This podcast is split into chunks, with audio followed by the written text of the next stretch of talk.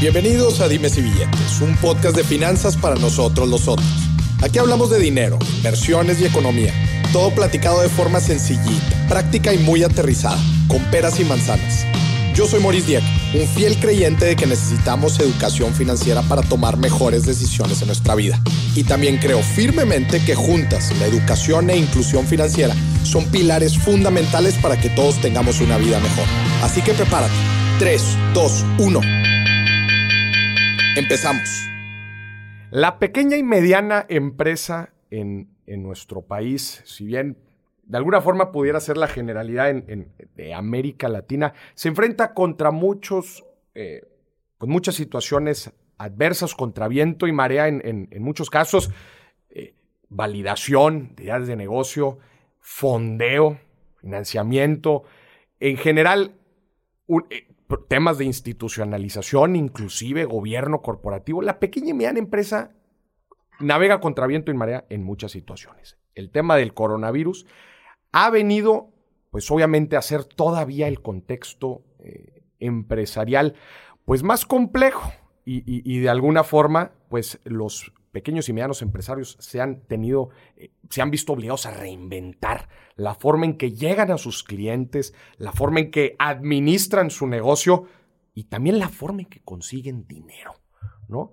En, en México, este, pues hay, hay diferentes formas. Uno tradicionalmente diría, oye, pues ¿cómo puedo conseguir dinero para mi pequeña y mediana empresa? Lo primero que piensa a veces es en un banco, pero hay muchas otras formas y para esto me acompaña una persona muy, muy querida, Jorge Olvera de Trinitas. Bienvenido, Jorge, ¿cómo estás? Qué gusto Bien, muchas, muchas gracias por la invitación, Maurice. Muy contento de estar aquí y pues hablando del tema que nos apasiona, ¿no? Claro. Jorge, contigo estoy hablando con el mero bueno del tema de fondeo, este, financiamiento para pequeña y mediana empresa en México. Platícanos un poquito de ti para que la gente eh, te conozca. Claro, con mucho gusto. Bueno, soy Jorge Olvera. Em, hace 10 años fundamos Financiera Trinitas, acabamos de cumplir 10 años. La idea original era préstamos em, personales y de repente nos damos cuenta que hay gente que pues está dispuesta a, por la 15 años de su hija, a hipotecar su casa, a cosas así. Y cuando también vamos con, con amigos empresarios para decirle, oye, déjame hacer préstamos personales eh, a tus trabajadores eh, a través de la nómina de tu empresa, nos empiezan a decir, está muy interesante, pero olvídate de mis trabajadores, préstame a mí. Y dices, ¿cómo, ¿cómo puede ser si tú tienes una empresa grande, de buen tamaño, ¿por qué no vas al banco? Pues porque el banco no me presta por temas de buro de crédito, temas de pérdidas fiscales, etcétera, etcétera, etcétera. Y bueno, junto con mis socios, eh, que habíamos dicho que, que, en un futuro, dos años después, teníamos en esto tres, cuatro meses trabajando, eh, decidimos eh, empezar a hacer una prueba controlada de préstamos a pymes. Y esa prueba controlada hoy representa el 98% de nuestra cartera. Y la gran diferencia es que un crédito al consumo, pues es al consumo, ¿no? Em, en un crédito a una pyme, pues te estás ayudando al desarrollo económico del país, que es parte de nuestra misión, o lo hicimos por eso nuestra misión, y estás generando empleos, estás ayudando a que esa pyme genere empleos, genere riqueza, aumente el PIB y como lo vemos es una forma de aportar a México para el crecimiento de todos nosotros. Jorge, las pymes son la sangre de nuestro país. Se mencionan mucho las cifras de que son el 98% de las empresas, por ahí de un poquito más de la mitad del empleo. Entonces, pues de cierta forma estás atendiendo justo la, sangre económica del país, que es el que le da pues bienestar a, las familias. Este, y bueno, definitivamente eh, es muy interesante cómo nos platicas que van migrando del target eh, al que ustedes eh, financiamiento. Platícanos un poquito de, tú tienes el, contexto completo de lo que está pasando con este micro, eh, pequeño y mediano em, empresario, dada la situación del COVID. Platícanos un poquito, ¿qué está sucediendo? Ay, decir, decir qué está pasando con las pymes, Maurice, es parecido a decir, este, ¿cómo le va a la gente? Pues hay de todo. Hay, hay quien definitivamente ya cerró y ya vemos, acaba de salir el anuncio de récord de empresas que cierran. Hay empresas que sí efectivamente hicieron una V, les fue muy mal en un tiempo, se están empezando a recuperar. Hay empresas que le está yendo mejor. Como dice el dicho, ¿no? En tiempos de crisis hay quien se pone a llorar y quien, quien vende los pañuelos desechables, este, por no decir Kleenex. este, eh, y hay de todo. Igual, eh, nosotros vemos de todos los casos, casos eh, que están muy atorados, casos que están sobreviviendo y casos que nos dicen, no sé por qué es el mejor momento de nuestra vida. Mm. en general, pues todos estamos de alguna u otra forma sufriendo, pero generalizar se me hace un poquito difícil, ¿no? Mm. Y yo creo que mucho depende en qué parte, en qué industria estás, eh, cómo te agarra las cosas, si te agarra con mucha deuda, si te agarró con poca deuda, si a tus clientes les está yendo bien y te están pagando. Pero bueno, pues en general no están, si, si, si, hacemos un promedio ponderado, pues hasta ahí está el PIB, ¿verdad? Este, no está mejor que hace, que cuando empezó esto y definitivamente sí se ha ido recuperando, pero no se ha recuperado lo que estaba, digamos que a principios de año. Claro. Oye, Jorge, y platicamos ahorita antes del, episodio, este, si bien hablamos aquí de, la educación financiera, ¿no? ¿Tú crees que el tema de la educación financiera, hablando específicamente de, finanzas corporativas, ¿no? De, cómo, eh, y hablábamos capital de trabajo, manejo de flujo, cuentas por cobrar, cuentas por pagar, cartera, este, ¿tú, tú ves un e, el tema de la educación financiera en el empresario como un punto fundamental para sobrellevar este tipo de situaciones? Sí, definitivamente, lo platicábamos y te lo dije y te lo, te lo repito, creo que es, es eh, muy reconocible que gente como tú esté preocupado en la educación financiera eh, de nuestro país, porque a lo mejor una empresa grande... Eh, bueno, pues tiene especialistas de todos tipos, ¿no? Pero todos los que empezamos un negocio, pues de alguna u otra forma debiéramos de saberle a todo, ¿no? O, pues porque empiezas haciendo de todo. Eh, pero la parte de, educación financiera, pues hay cosas que o a lo mejor nunca viste, si estudiaste carrera, nunca lo viste en carrera, o a lo mejor lo viste y hasta que lo ves la parte práctica, pues ni te vas a acordar, ¿no?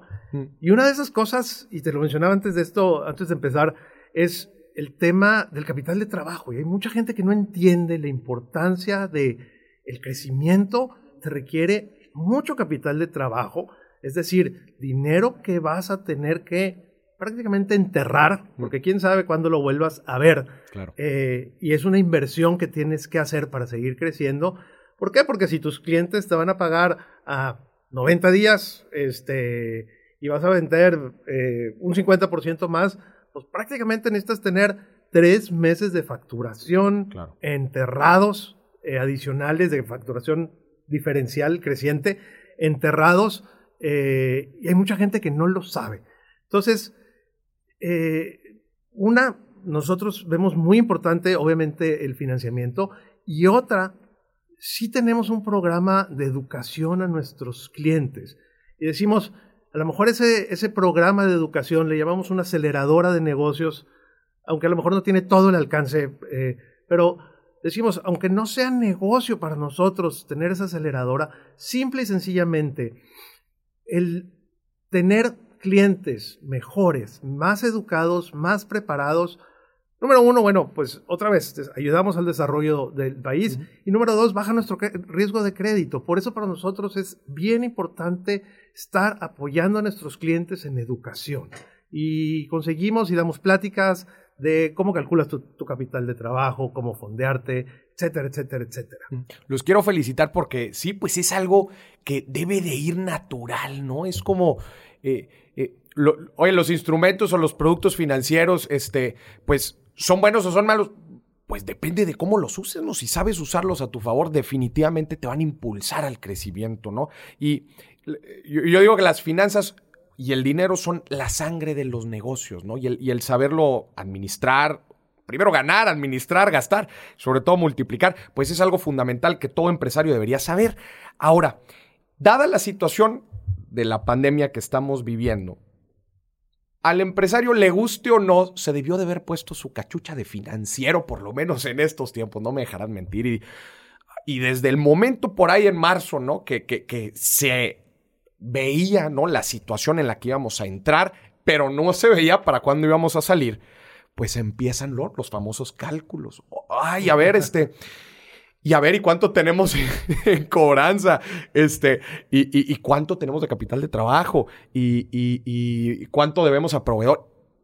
Y llegamos como a este punto en donde pues me imagino que mucha gente agradeció la educación financiera que tuvo y dijo, buenísimo, este, que de hecho yo he recibido muchos mensajes, me da mucho gusto eso, de, gente que me dijo, Moris, gracias a tus recomendaciones de ahorro y de capital de trabajo, eh, tengo tres meses por lo menos para pivotear, modificar, este, cobrar o lo que tú quieras, porque si no ahorita no tuviera ni para la nómina. ¿No? Entonces, eh, creo que mucha gente dice, oye, gracias por esta educación financiera. Y hay otra gente que digo, híjola, cómo me faltó, el, cómo hubiera sido importante el, haber aprendido esto desde antes. Me gustaría, Jorge, que nos platicaras ahorita, también dado este entorno, eh, tú lo mencionabas ahorita, o sea, el tema del, dinero y el financiamiento es, fundamental para el crecimiento ¿no? de, las empresas.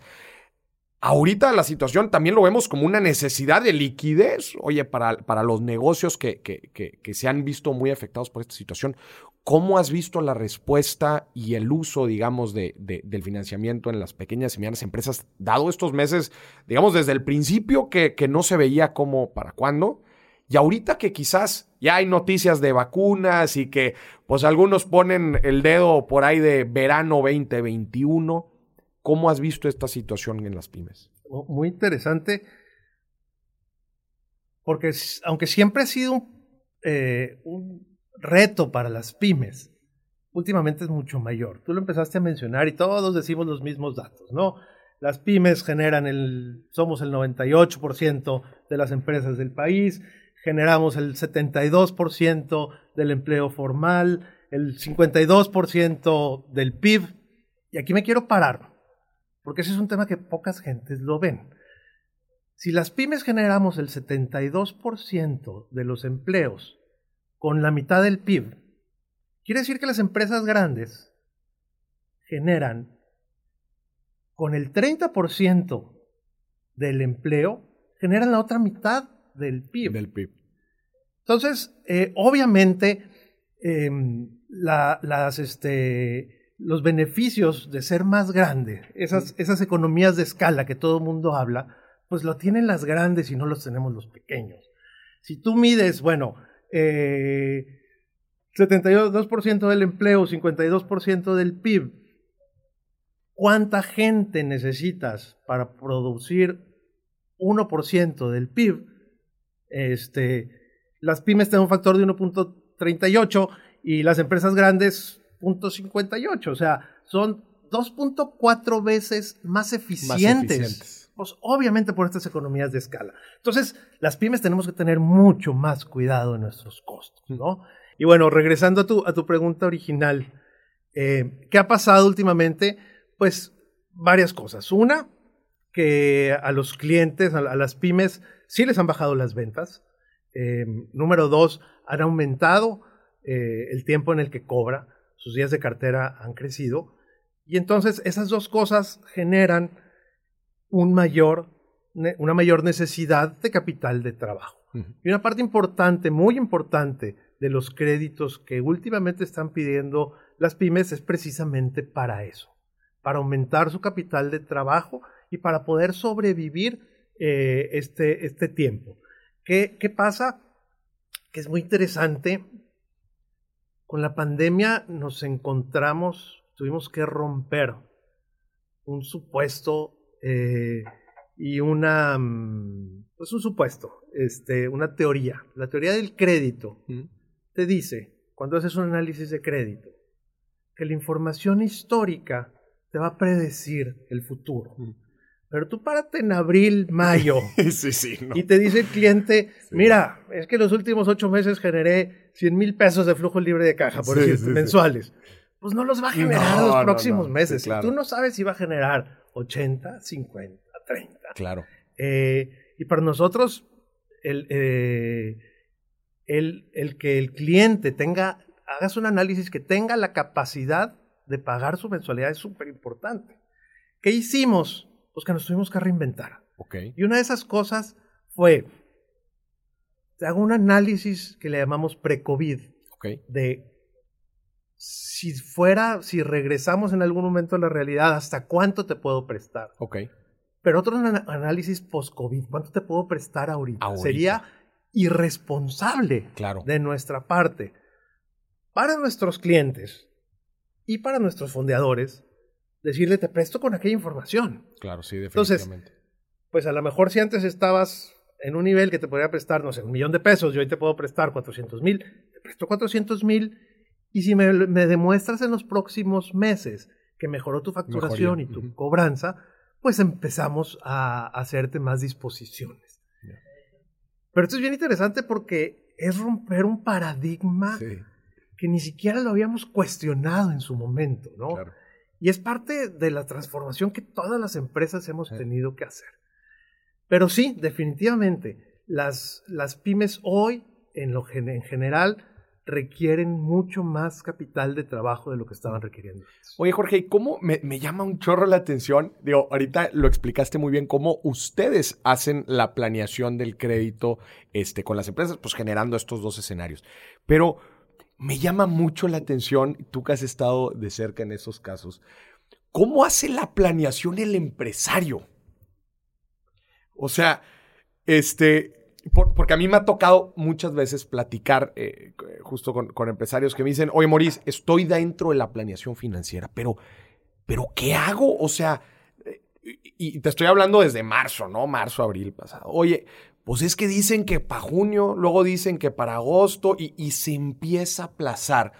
¿Cómo has visto tú que, el, que, los empresarios hacen su planeación financiera. Entiendo que ha ido evolucionando, ¿no? Conforme ha desarrollado esta pandemia, pero ¿cómo has visto tú que se lleva esta planeación financiera? Tú, tú lo explicaste muy bien. Eh, el tema de las finanzas, de los flujos de efectivo, de la planeación financiera, se ha convertido en el tema de todos los empresarios. Claro. Este, a lo mejor antes... Eh, no se daba tan fácil, pues porque había lana, ¿no? Eh, y lo interesante es planear pues, en, en, en, épocas difíciles. Sí, claro. También es cierto, y nosotros decimos, eh, por ejemplo, nosotros hace poquito estábamos viendo que hace un año estábamos haciendo, terminando nuestra planeación financiera 2020, que hoy, hoy están los objetivos y los, ya y se los lejos, ¿no? están guardados en un cajón, ¿verdad? este, hoy decimos planear a más de 3, 4 meses y pronosticar a más de 3, 4 meses, más que un pronóstico, yo le llamaría una adivinanza. Una adivinanza. Las cosas son tan cambiantes cada mes que en lugar de hacer tu planeación anual, tienes que hacer tu planeación trimestral, mensual. Entonces, ¿cómo le están haciendo? De todas formas, ¿no? Hay gente que sigue viviendo pensando que su negocio es negocio porque hay lana en la chequera Mm. eh, y que a lo mejor nunca va a saber lo que es un estado de resultados. Mm. Y tiene 20 años viviendo así, viviendo bien, ¿verdad? Sí, sí, sí. Este, y otros, pues, que nada más se la creen y, y- y- y piensan que le está yendo bien. Eh, pero en general, yo creo que sí hay una mucho mayor preocupación del empresario de entender y de meterse más a los números. Mm. Y bueno, esto pasa, pues, por necesidad, ¿no? Claro. Eh, y es, es- es como el tema de transformación digital. ¿Quién ha sido el... Y hay memes por ahí, chistes. ¿Quién ha sido el mayor participante de la transformación principal digital en tu empresa? ¿El director general? ¿El director de finanzas? ¿El director de sistemas? Pues el COVID. El COVID, sí, nos, claro. nos obligó a todos a hacer eh, trabajos de transformación digital. Me, me gusta mucho ahorita lo que dijiste de, de la planeación y de los, de los plazos de tiempo, porque este, hay un curso de, administración financiera en los negocios que yo doy y, les digo, eh, cuando estamos viendo el tema de planeación estratégica y estamos viendo, les decía, es que antes las planeaciones estratégicas de las empresas, ¿a cuántos años se daban? ¿Te acuerdas? Cinco, diez años, ¿no? el rumbo de la empresa a 10 años va hacia allá, ¿no? Pero hoy hablar de una planeación estratégica a 10 años, oye, pues es que hoy, hoy las empresas hacen planeación estratégica a 3 años. ¿Y qué estamos diciendo ahorita? Tres años. Espérate, ahorita por lo menos sácame de esta situación. Planeemos a tres meses, seis meses, un año, a lo mucho. Este, definitivamente el COVID ha cambiado, Jorge, la forma en, eh, en que nos comportamos personas y empresas, ¿no? En, general. Y, y, me gustaría ahorita entrar al tema de eh, si bien el contexto económico que estamos hablando no es muy favorable, también este, decíamos, oye, pues es que el financiamiento a veces está muy fácil y muy disponible para las grandes empresas, ¿no? Pero la, la pequeña y mediana empresa se topa mucho, este, que porque no le quieren prestar, como decíamos ahorita, porque acaba de abrir, porque tiene un problema, trae algo ahí atorado en buro, etcétera diferentes formas, por razones por las que una pequeña y mediana empresa, pues hay veces no puede recurrir al financiamiento tradicional para, para tener lana para lo que necesite, crecer, capital de trabajo, lo que sea. Así que me gustaría que nos platicaras ahorita eh, eh, cuáles son estas formas diferentes que un empresario puede ir a tocar la puerta para, para solicitar financiamiento. Claro. Los números son muy interesantes. Dicen el 23% de las pymes tienen acceso a créditos bancarios. 23%. Eso quiere decir que hay tres veces más pymes que no tienen acceso a las que sí lo tienen. Y es por eso que han florecido todo el tema de las instituciones financieras no bancarias. Nosotros somos una SOFOM, una sociedad financiera de objeto múltiple. Eh, esta figura tiene aproximadamente 14 años, 13 años de existir en, México.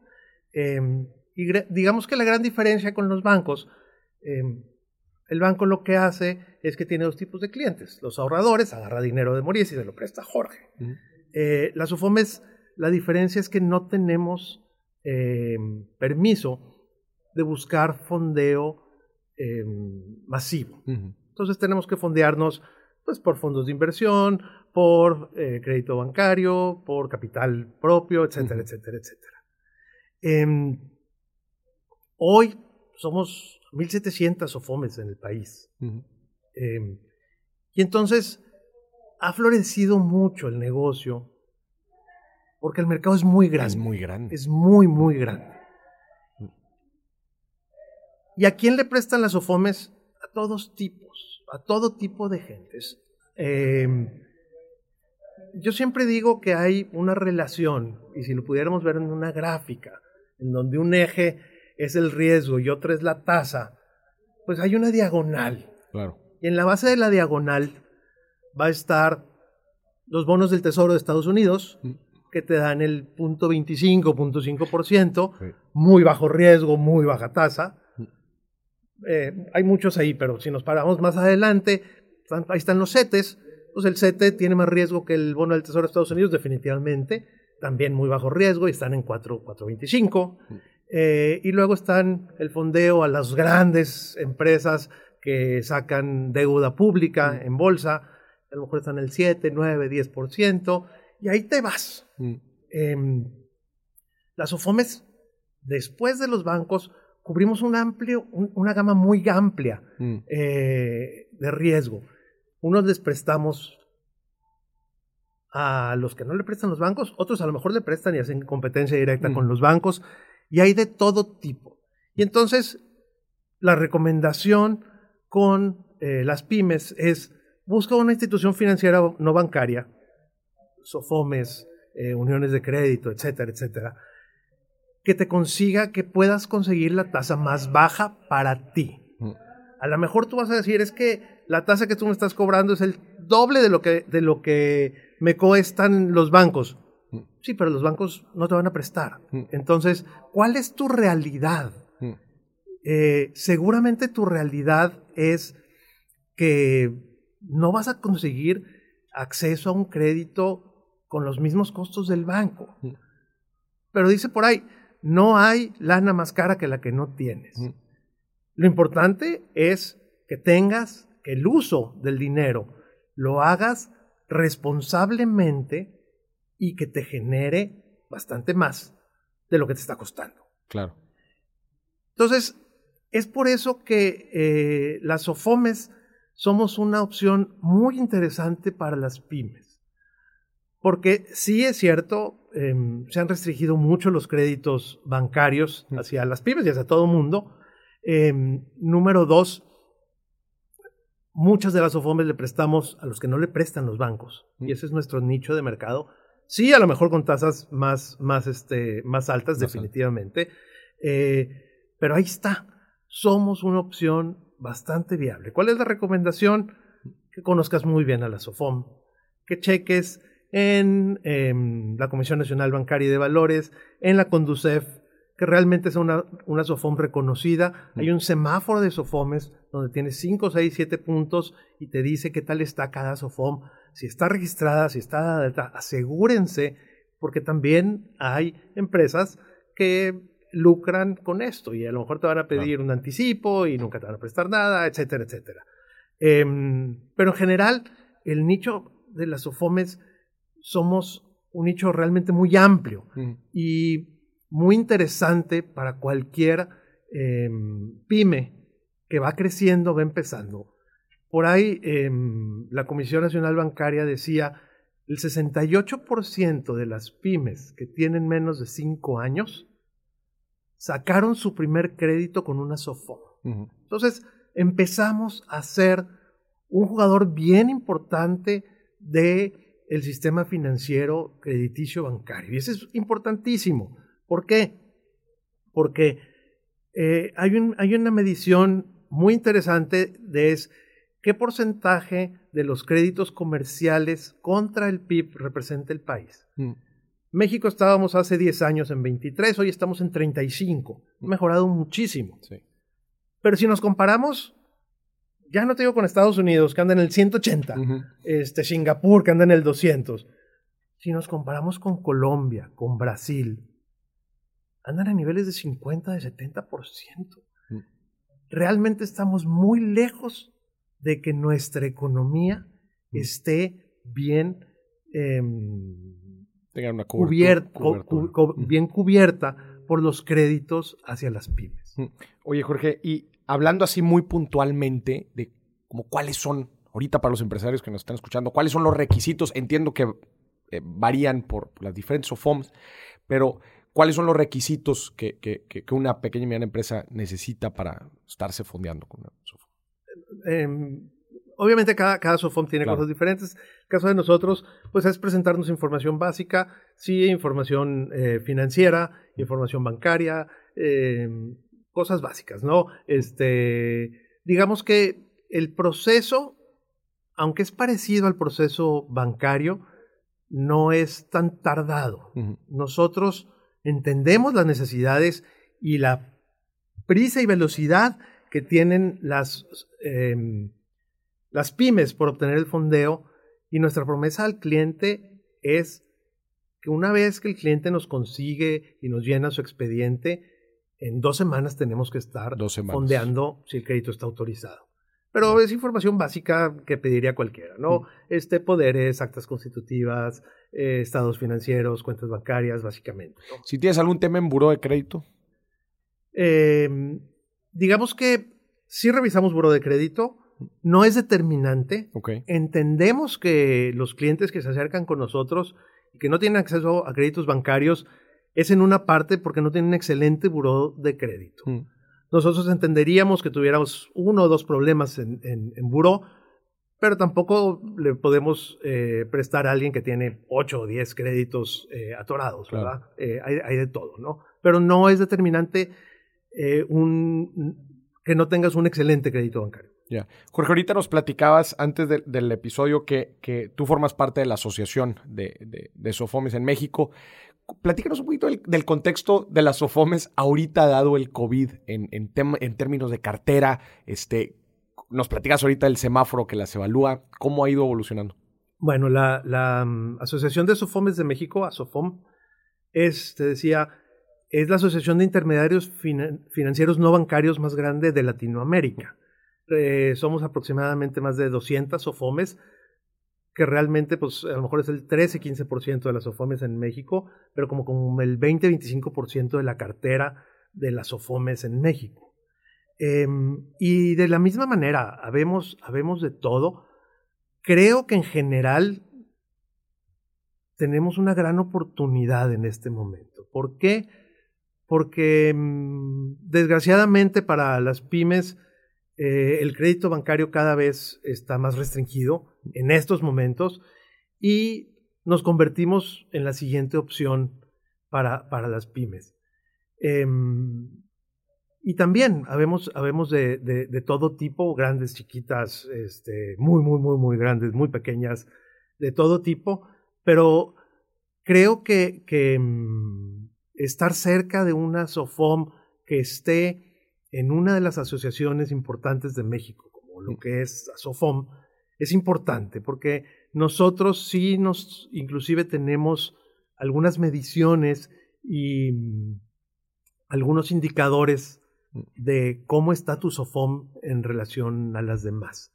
Y eso es importante, ¿no? Claro. Porque habla de la institucionalización de cada SOFOM y de la importancia de que estén cumpliendo todos los requerimientos que nos pide tanto la Comisión Nacional Bancaria de Valores como la Conducef. Claro. Buenísimo. Y ahorita, eh, al principio del episodio, Jorge, nos platicabas de, todo este también movimiento de educación financiera que ustedes traen con sus clientes. Eh, y me gustaría que, platicáramos sobre eso. O sea, eh, si un empresario ahorita está pensando en adquirir un crédito o lo acaba de, de adquirir, como cuáles serían estas recomendaciones que tú le darías, este, porque luego hay veces queremos el dinero y nos cae el dinero y no sabemos qué hacer con el dinero, ¿no? O sea, ¿cuáles serían estas tus recomendaciones básicas que, que le dan a, sus clientes, inclusive en el programa que tienen? Este... Es, chistoso porque mi respuesta sincera es evita, número uno, en la medida de las posibilidades, tener un crédito si no te urge. Mm. Eh, siempre es bueno tener líneas de crédito. Y creo que tú lo, tú lo comentabas en uno de tus programas, eh, que es el equivalente al ahorro. Este, decías, le recomendabas a alguien que decía, estoy pagando mi casa, este, ¿y cómo le hago? ¿Por qué no puedo ahorrar? Ahorra lo que sea, ¿no? Porque necesitas tener tu colchón. Importante, sí, ten tus líneas de crédito ahí disponibles para una urgencia, mm. pero úsalos para una urgencia. Seguramente muchas pymes van a necesitar aumentar su capital o ya necesitaron aumentar su capital de trabajo por temas de cobranza, por temas de disminución de, facturación, etcétera, etcétera. Entonces, número uno, tenlas presentes, tenlas disponibles, pero úsalo lo menos posible. Número dos, úsalas inteligentemente y conscientemente. Pasan de las dos cosas, ¿no? Eh, de repente hay clientes que nos dicen, pues es que yo necesito para comprar este, materia prima y lo voy a vender en tres meses y a lo mejor sí voy a obtener una tasa mucho más alta que el banco, pero el banco no me presta. Entonces, ¿qué prefiero? ¿El 70% de las utilidades de este negocio o el 100% de cero? Sí, claro, hay que, pero es importante siempre hacer tus números. ¿Para qué vas a usar el dinero? Muchas veces hay eh, clientes que nos dicen, que decimos, ¿cuánto necesitas? Lo que me puedas prestar. Ay, joder, esos son los que más nos preocupan, ¿no? Claro. Porque realmente no saben lo que necesitan y no saben para qué los van a usar. Y a lo mejor van a terminar usándolo para cambiar un carro. Este... Porque normalmente, este, cuando llegas a solicitar una cantidad específica de dinero es porque tienes el respaldo de los números, tienes tu Excelito, ¿no? Que ya te aventaste y, claramente dices, no, pues es que mi planeación o mi proyección, pues dice que voy a necesitar esto. Entonces, pues ya llegas con algo más, llegas con tu tarea, porque luego hay gente igual, como dicen, ¿no? Idealmente sí. Eh, número uno, no lo hace todo el mundo. número dos, dice, dice el dicho, a los tres años en Excel todos somos ricos. Todos somos ricos. sí, sí. Este, y otra vez, la planeación, lo que decíamos hace rato, la planeación eh, a un año, híjole, este, está bien difícil saber qué va a pasar, ¿no? Em, pero sí, definitivamente que hagan sus números, como dices tú, que hagas una muy buena planeación, que la estés revisando constantemente, porque continuamente cambian tus paradigmas y tus supuestos. ¿Cuáles son los supuestos? No sé, nosotros a principio de marzo que hicimos una planeación de cómo veíamos este, los, los resultados de la empresa, pues tomábamos que el pico de nuestra cartera vencida a lo mejor iba a ser agosto-septiembre. Y en este, y en agosto decíamos, pues es que no pensábamos que íbamos a terminar vacaciones eh, con pandemia y en septiembre decíamos, no, no pensábamos que íbamos el grito, ni la revolución, ni Halloween, y ahora hasta posadas y Navidad, ¿verdad? este, entonces, continuamente tienes que estar revisando, llevar muy claro cuántos días tienes de flujo, cuánto tiempo, hasta cuánto te dura tu flujo, continuamente estarlo haciendo. Una vez por semana, cuánto tengo de flujo, cómo se ve, y en qué momento el negocio va a dejar de darme flujo, si eso, si eso fuera eh, eh, posible, ¿no? Que en muchos casos eso está pasando. Está el dato de, que la principal causa de mortandad en las pequeñas y medianas empresas son problemas de flujo. Lo más preocupante es cuando tú llegas con él y le, le, platicas por su flujo de efectivo y no te sabe responder o no tiene la claridad, ¿no? Estoy completamente de acuerdo contigo en que se tiene que revisar todos los días, es algo, es como la cobranza, ¿no? Igual, todos los días tienes que estar taloneándolo para que suceda algo, ¿no? Para que en, eh, caso de, que, estés afectado, pues, pues pueda salir adelante. Me gustaría eh, eh, que platicáramos un poquito del, indicador del, del, ICAP, ¿no? Que es un indicador importante en, en, pues en general en las instituciones financieras este, y, en las OFOMES. Este, platícanos un poquito cómo ha evolucionado en estos tiempos. Claro. Em, bueno, el índice de capitalización que bueno, es, es el... se ha convertido en un indicador de moda últimamente en los últimos meses, este, gracias a, a un problema de uno de los bancos. Este, hay de todo. Realmente em, los bancos están muy preocupados por esa parte. Ellos presentan información, ellos, ellos están obligados a presentar información pública. Y bueno, más o menos es la relación entre tu capital contra tu cartera en riesgo. Y mm, el número pues tiene que estar arriba de 10, si bajara de 10 a 8, ahí empiezas a tener llamados. Realmente, otra vez, ¿por qué hace eso? Porque la Comisión Nacional Bancaria dice, si un banco le va mal, y lo vemos en carne propia, mucha gente desgraciadamente lo vio en carne propia, pues no nada más le, le va mal a los socios, le va mal a los ahorradores. Claro. Eh, las OFOMES no estamos obligadas a mantener índices de capitalización porque no tenemos ahorradores, no estamos fondeados por ahorradores. Sin embargo, muchas de nosotros sí llevamos índices de capitalizaciones similares a los que llevan eh, los bancos y no, este, aunque no estemos obligados a mantener. Definitivamente em, es muy importante tenerlo. Es es, eh, es muy sano, eh, obviamente, estarte fondeando con capital propio más que, con fondeo. Pero esto se hace más importante en los bancos. ¿Por qué? Otra vez, porque quien debe estar preocupado son los ahorradores. Nosotros no tenemos ese tipo de clientes. Ya. Jorge, una de las preguntas que más me hace la gente en, en términos de, de, de, endeudamiento para el crecimiento, me dicen, digo, entiendo sé, que la principal respuesta va a ser, pues depende de cada caso, pero me gustaría ver tu análisis de la situación.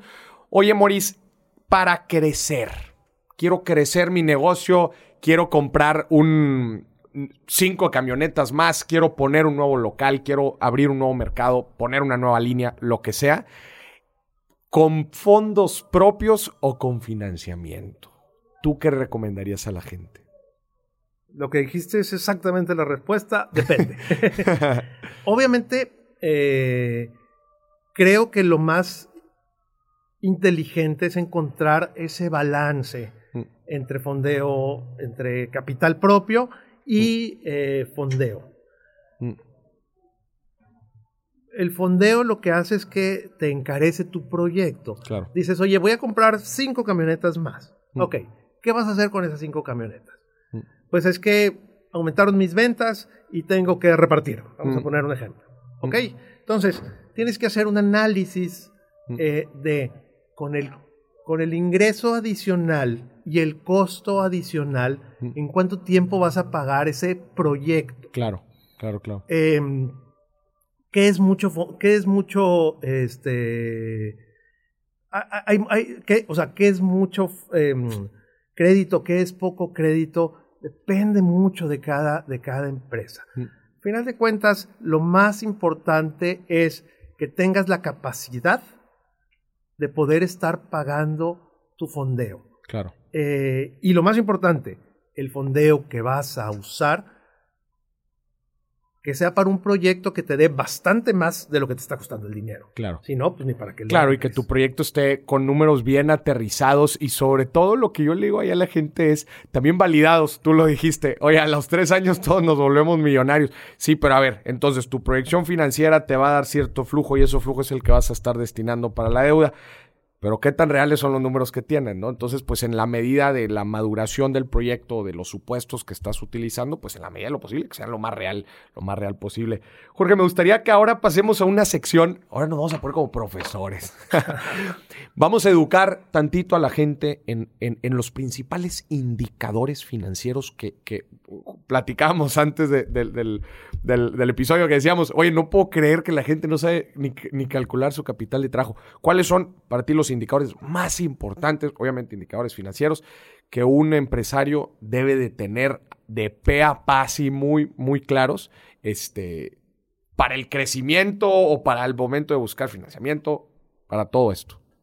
Si, me hubieras preguntado en febrero, eh, te daría una lista de cuatro o cinco. Ok. Hoy, nada más es uno. Ok. Flujo de efectivo positivo. Flujo efectivo decimos nosotros, cash is king. Mm. Eh, y tienes que estar dispuesto a sacrificar utilidades con tal de que tus clientes te sigan pagando mm. y que generes flujo positivo.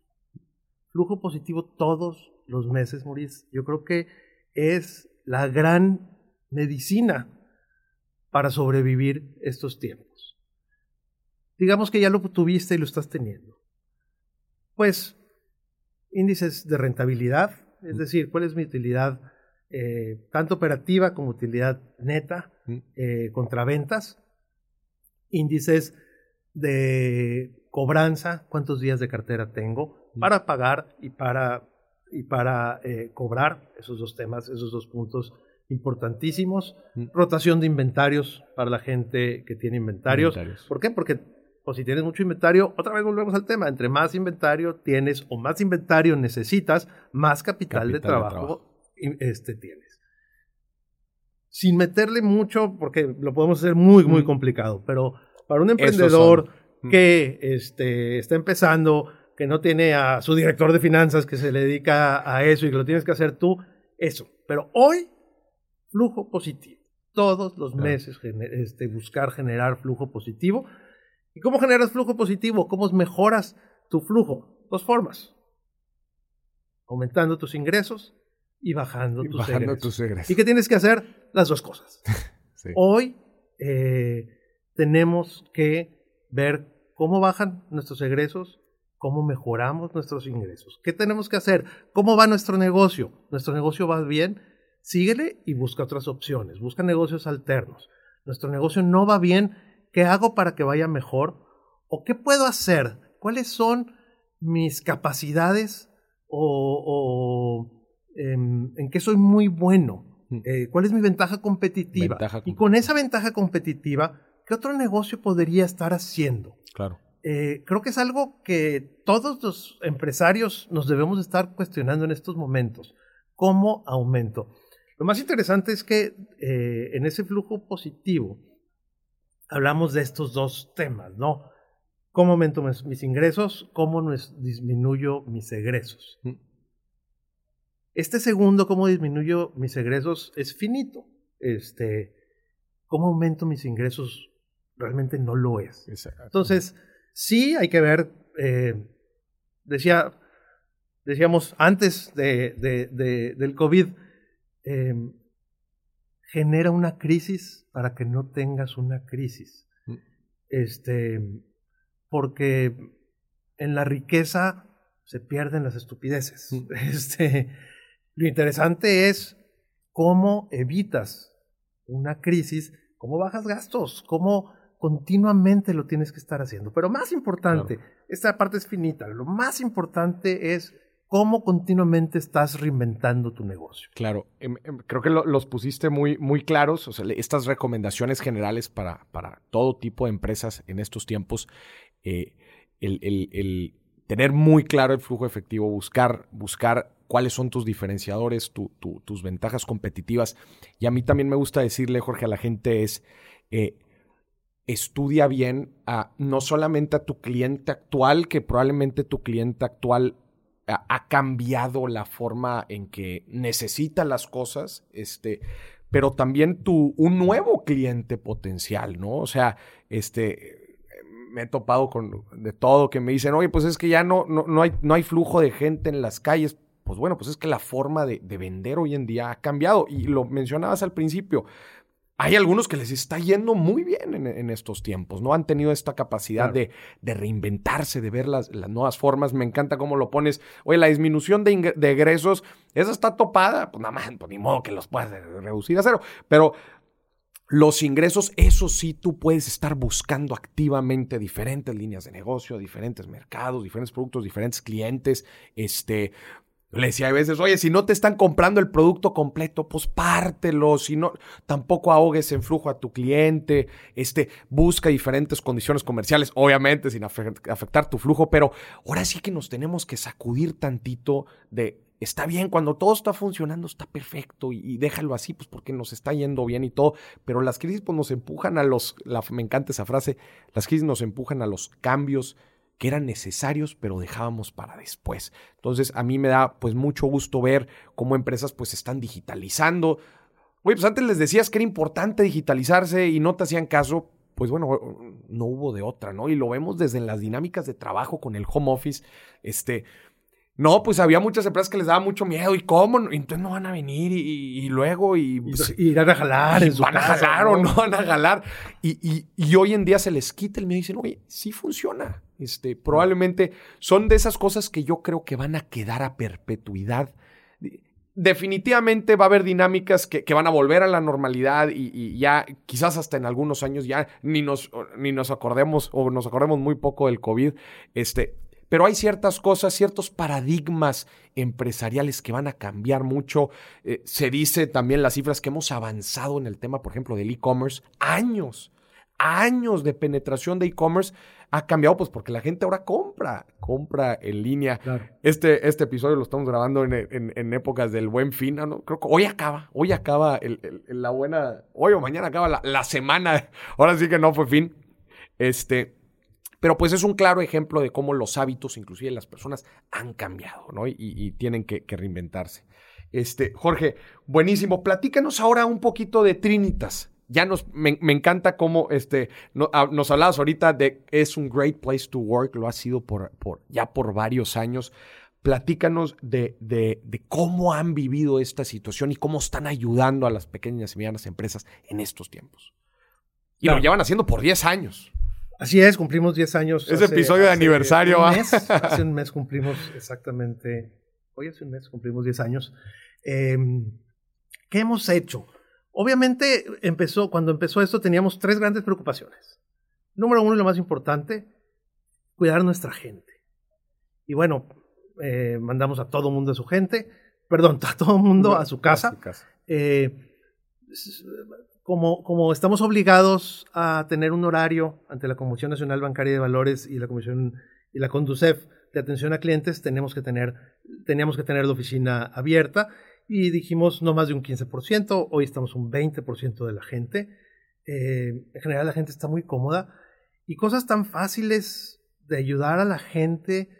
De repente la gente decía, es que estoy bien cansado porque pues estoy en el comedor de mi casa y a las tres horas ya la silla, este, pues ya no es tan cómoda, ¿verdad? Y es, ven por la oficina, ven, ven a, la oficina por tu silla, llévatela y allá te pones a trabajar. La gente lo agradeció tanto y para nosotros es algo tan sencillo. Tan sencillo. O cosas como, me estoy volviendo loco, loca, este, mis tres hijos están en, en, en clases virtuales y pues ahí se están peleando.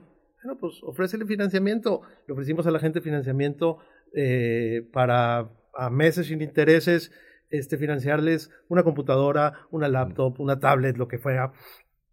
Em, y, eso es la parte y mantener, mantener la comunicación con nuestros colaboradores. Es importantísimo.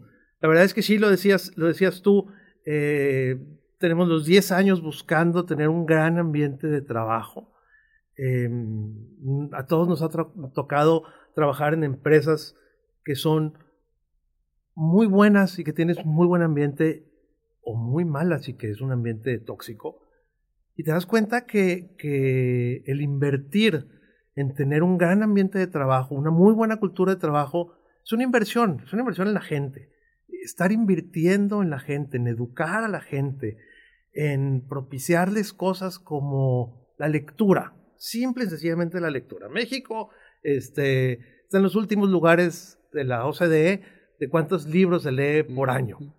Pues es responsabilidad de nosotros. Nosotros tenemos eh, un círculo de lectura donde todos los meses, todos los colaboradores, absolutamente todos leemos el mismo libro y lo discutimos una vez al mes. Adicionalmente tenemos un segundo libro, pero un segundo círculo donde todos los líderes, toda la gente que tenemos gente a nuestro cargo, leemos cada mes y medio, este, para darle chancita, mm. eh, libros de liderazgo, el mismo libro de liderazgo, y lo discutimos. Adicionalmente, la gente comercial, libros de venta, y así nos vamos. Entonces, eh, te decía, y te decía antes de, empezar el programa, muchas veces es, es, mucha inversión, pero muchas veces es más inversión de tiempo que de dinero. Este, hoy estamos dando cursos y muchos cursos, pues eh, el curso de Excel lo da nuestra directora de Administración y Finanzas. Eh, curso, yo acabo de dar un curso que le llamamos em, Contabilidad para no contadores y es yo soy ingeniero, ¿cómo aprendí yo contabilidad? Este, y cómo la, cómo la entendí y cómo la podía explicar, ¿no? Qué em, fregón, porque yo también soy ingeniero, entonces yo platico las finanzas a como yo las he entendido. Y a lo mejor, digo, y aparte tienes una ventaja, este, porque pues, pues tiendes a ser bueno con los números, ¿no? Eh, no todos los ingenieros lo somos, pero bueno, este, em, pero esa es una parte muy, muy importante. Entonces, eh, hablando de Great Place to Work, hace, hace unos años dijimos, vamos a ver como un benchmark este, cómo estamos ante Great Place to Work. Y nos dijeron, pues, em, en, una, en una empresa en la que trabajamos antes, eh, y varios de nuestros colaboradores actuales trabajamos ahí, hicimos ese benchmark y es muy interesante porque te dice, bueno, pues tú tienes que llegar a estos niveles, estás acá abajo, pero la recomendación es, te hacen un roadmap de cómo deberías ir mejorando. Cuando lo hacemos en, en, Trinitas, en el 2015, nos dicen, pues, inmediatamente tienes la certificación y al año entramos al programa de ranking, eh, quedamos un año en segundo lugar eh, y luego tres años seguidos quedamos como la mejor empresa para trabajar en México. ¡Qué fregón! Los primeros dos años en el rango de 20 a 50 colaboradores, ahora este año 2020 en el rango de, más de 50 a 500. Y es, muchas felicidades. Muchas gracias. Es mucho orgullo, pero es bien interesante porque ese, ese ranking te lo dan con una calificación. Y cuando estábamos en segundo lugar, cuando quedamos en segundo lugar, decíamos, o sea, eh, este, hace cuatro años, digamos, decíamos, hay que tener cuidado, porque a lo mejor el año que entra baja nuestra calificación y podemos quedar en primer lugar. Entonces, más que un ranking, es cómo estás contra ti mismo los años anteriores. Claro, claro. Eh, y esto genera, les decía, a ver, eh, eh, en una plática, en un congreso de, recursos humanos que me pidieron dar, decía, yo soy, yo soy financiero. Esto realmente es una inversión. Nuestra rotación es tan baja que tienes la tranquilidad de que puedes invertir claro. en becas para la gente para que se termine alguno su carrera, mucho su maestría, que sabes que se van a quedar. Claro. Eh, porque no tienes rotación. Y que sabes que puedes invertir en el desarrollo de la gente y que lo, vas a lo van a desarrollar dentro de la empresa. Claro, pero es, es todo este como ecosistema que han ido armando y gracias a eso es que esto se permite. Exactamente. Buenísimo. Y eso hace que siempre decimos, y digo, no es una palabra, no es una frase mía, muchos se la atribuyen a Richard Branson, a otros a gente atrás. Em, el cliente no es lo más importante. Lo más importante es tus colaboradores. Porque para que, para que el cliente se sienta lo más importante, el colaborador que lo va a tratar lo tiene que hacer sentir así. Y él se tiene que sentir así. Entonces, digamos que cuidando a tu gente, tú cuidas a tus clientes indirectamente. Claro. Oye, Jorge, y platícame de, de, esta relación que han tenido ahora con los clientes, dada esta situación. Este, la comunicación que han tenido, si a alguien se le ha atorado la carreta, cómo le han podido ayudar. Claro. Eh, desde marzo, desde la primera, de la semana del, empezó el 17 de marzo, la consigna fue hay que buscar a todos nuestros clientes, ver cómo están, cómo la ven, cómo la van a pasar, cómo les podemos ayudar. ¿Qué hemos hecho con algunos? Hemos dicho, bueno, vamos a reestructurar. reestructurar. Eh, te damos meses de gracia y nada, pagas intereses en lugar de pagar intereses y capital. Otros reestructuramos a mayor plazo su crédito para que baje. A otros clientes, la inmensa mayoría que están al corriente, le decimos, bueno, mantente al corriente y, cuatro meses y en el mes cuatro a lo mejor te hago un 50% de descuento de esos intereses. Que si lo ves a cuatro meses, pues te mm. pagaron tres y medio meses de cuatro, es un dos y medio por ciento de descuento otra vez eh, nos pega, obviamente, en, la rentabilidad. Claro. Pero esa es la forma en que nosotros nos podemos mantener con flujo positivo. Porque así como decimos a, los, a nuestros clientes, asegúrate de mantener el flujo positivo, lo tenemos que tener nosotros también.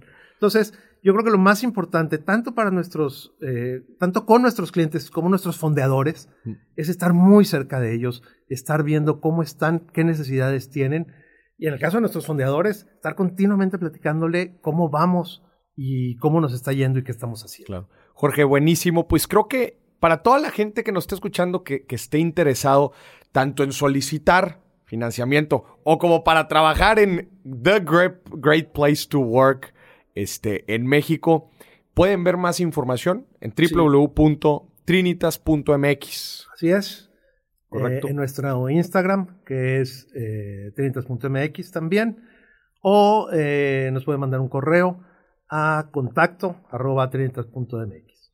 Jorge, muchísimas gracias este, pues por toda esta información tan valiosa en estos tiempos. Ya dijimos, eh, eh, la educación más relevante ahorita eh, eh, cuando se habla de negocios y empresas, pues es la financiera en estos tiempos en donde ya lo dijiste, el flujo efectivo es fundamental este, tenerlo al día este, y como pues todavía podemos decir que vivimos en un ambiente de incertidumbre en donde pues no sabemos cuánto más va a durar esto, no sabemos cómo las industrias enteras se están transformando, pues lo más importante es hacer una planeación a, a corto plazo, pero no lo que si algo está, está claro es que pues haciendo la famosa frase también haciendo lo mismo pues si los resultados no son los no son los que queremos pues definitivamente tenemos que hacer cosas distintas. Jorge muchísimas gracias. A Trinitas también. muchas gracias.